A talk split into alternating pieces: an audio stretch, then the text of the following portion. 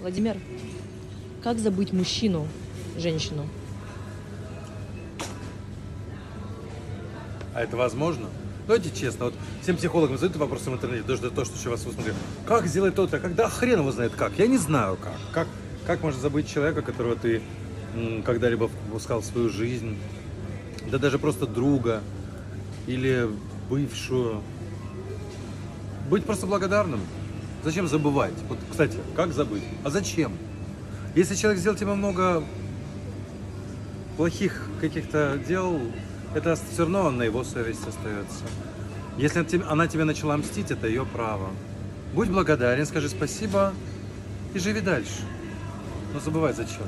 Забудешь, снова повторишь эту ошибку, кстати.